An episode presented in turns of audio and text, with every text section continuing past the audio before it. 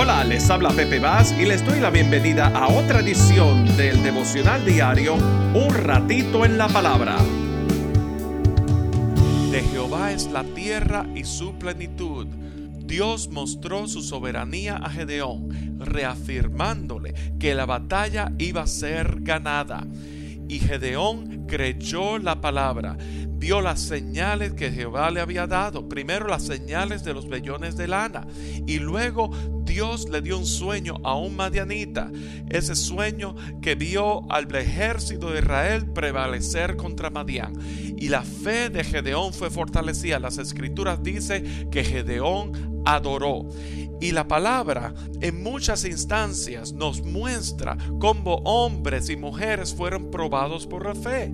Recordemos el pueblo de Israel, el pueblo de Israel que Dios soberanamente los había sacado de Egipto y en un momento dado se encontró entre la espada y la pared.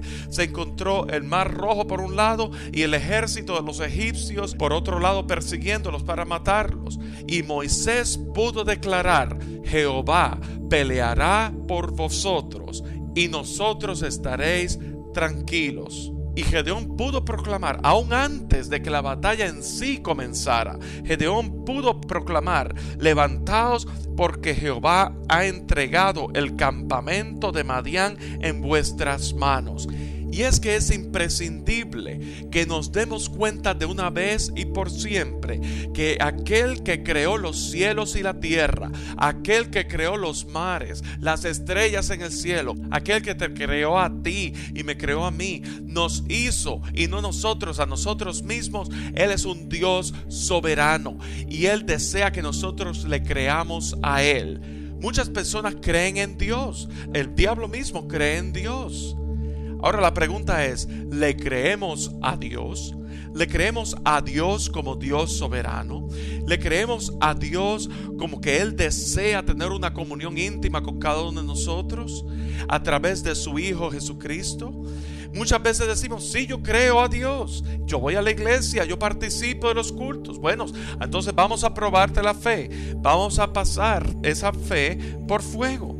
La palabra dice en Primera de Pedro capítulo 1, versículo 5, que sois guardados por el poder de Dios mediante la fe para alcanzar la salvación que está preparada para ser manifestada en el tiempo postrero, en lo cual vosotros os alegráis, aunque ahora por un poco de tiempo, si es necesario, tengáis que ser afligidos en diversas pruebas, para que sometida a prueba vuestra fe, mucho más preciosa que el oro, el cual, aunque perecedero, se prueba con fuego, sea hallada en alabanza, gloria y honra cuando Jesucristo sea manifestado.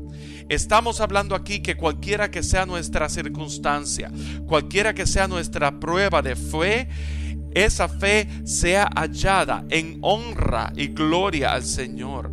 Así como Gedeón pudo adorar delante del Señor cuando él vio la señal del Señor a través del sueño. Así de esa manera nosotros podamos estar honrando al Señor en medio de las circunstancias. En primera de Tesalonicenses dice, estad siempre gozosos, orad sin cesar, dad gracias en todo. Dad gracias cualquiera que sea nuestra condición, en cualquiera que sea nuestra circunstancia, dad gracias en todo. Esta es la voluntad de Dios para con nosotros en Cristo Jesús. Y en Romanos capítulo 1 versículo 17 dice, porque en el Evangelio la justicia de Dios se revela por fe y para fe como está escrito, mas el justo por la fe vivirá. Ahora bien, la pregunta que nos tenemos que hacer es, ¿qué es la fe? Leíamos previamente en Hebreos que la fe es la certeza de lo que se espera, la convicción de lo que no se ve. Ahora bien, ¿pero qué es la fe? ¿Es la fe una filosofía? ¿Es la fe una religión? ¿Es la fe una creencia, una fantasía, como por decir así, en Santa Claus o en la cigüeña? La fe es una persona Cristo Jesús.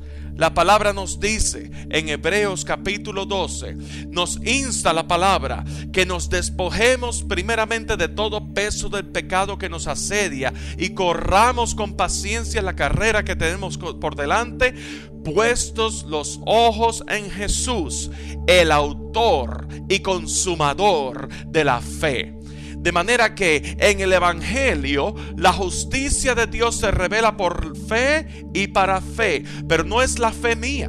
No es la fe que yo he aprendido, no es la fe de una religión, filosofía o fantasía, es la fe del autor de la fe, Cristo Jesús, el cual por el gozo puesto delante de él, ¿cómo Jesús pudo ejercer la fe?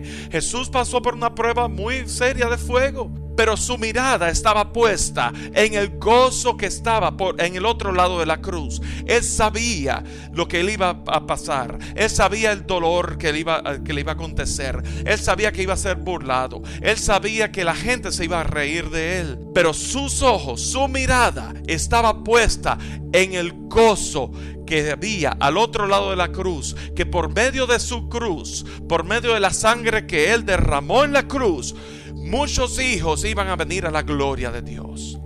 Y en la misma manera lo vemos en Gedeón. Gedeón sabía la gran batalla que él tenía que enfrentar. 300 hombres contra una multitud.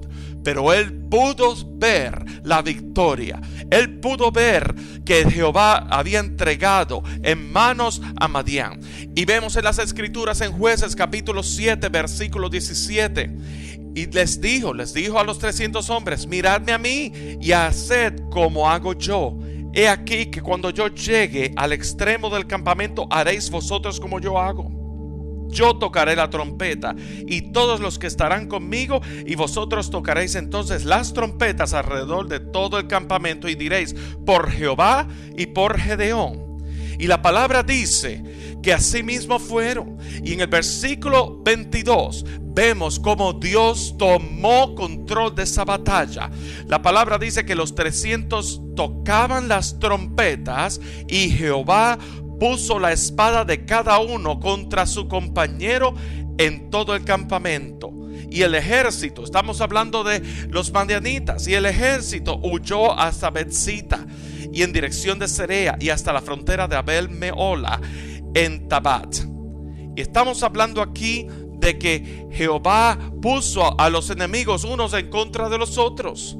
Y en el versículo 25 dice, y tomaron a dos príncipes de los madianitas, Oreb y Seb, y mataron a Oreb en la peña de Oreb y Seb, y lo mataron en el lagar de Seb. Y vemos en el capítulo 8 no solamente cómo tomaron control de todo el ejército de Madián, cómo el Señor los destruyó, los puso uno contra su compañero, sino que en el capítulo 8 tomaron también a los reyes de Madián, a Selva y Salmona. De manera que de Jehová es la tierra y su plenitud. El Señor es un Dios que está sentado sobre su trono, aún en medio de las tinieblas, en medio de las batallas. Él es, Él es Dios soberano. Y lo único que nosotros tenemos que hacer es creerle a Él, creerle a Él por quien es. Él desea que nosotros tengamos una comunión íntima con Él a través de su Hijo Jesucristo. En Cristo Jesús estamos completos. En Cristo Jesús tú tienes todo lo que tú necesitas para tu vida, porque Él es la provisión. La palabra dice que Jesús vino a darnos vida y vida en abundancia. Y una muestra fehaciente de que en Cristo Jesús nosotros estamos completos y estamos seguros es que en la cruz del Calvario, al tercer día de él haber muerto, Él resucitó. La palabra dice que la tumba estaba vacía, de manera que Él venció aún hasta la misma muerte. La muerte no tuvo lugar sobre Jesús porque Él venció. Y hoy día nosotros podemos decir que nosotros vivimos porque Cristo vive en nosotros. Estando muertos en nuestros delitos y pecados, Él dio vida a todo aquel que le recibió como su Señor y Salvador. Y en esta hora te invitamos a que tú dejes que Cristo Jesús entre a tu vida y vas a ver la gran victoria que Dios tiene para ti. Este devocional se emite todos los días de lunes a viernes a través de las plataformas de Spotify, Apple Podcast y YouTube. Suscríbanse a este podcast buscando a Pepe Bass Jr. y allí encontrarán recursos del devocional diario, el mensaje de la semana, música y mensajes de interés para todos. Pero muy importante, compártelo con tus amigos para que nos ayuden a crecer nuestra audiencia y a difundir el mensaje de salvación por medio de Jesucristo. También estamos en las redes sociales de Facebook, Instagram y Twitter. Muy importante, aprieten el botón de like o me gusta y compártelo con sus amigos. Que Dios te bendiga grandemente y será hasta nuestra próxima edición de Un ratito en la palabra. Que la luz de tu mi mente sea renovada para experimentar tu perfecta voluntad y mi vida consagrar al Dios de mi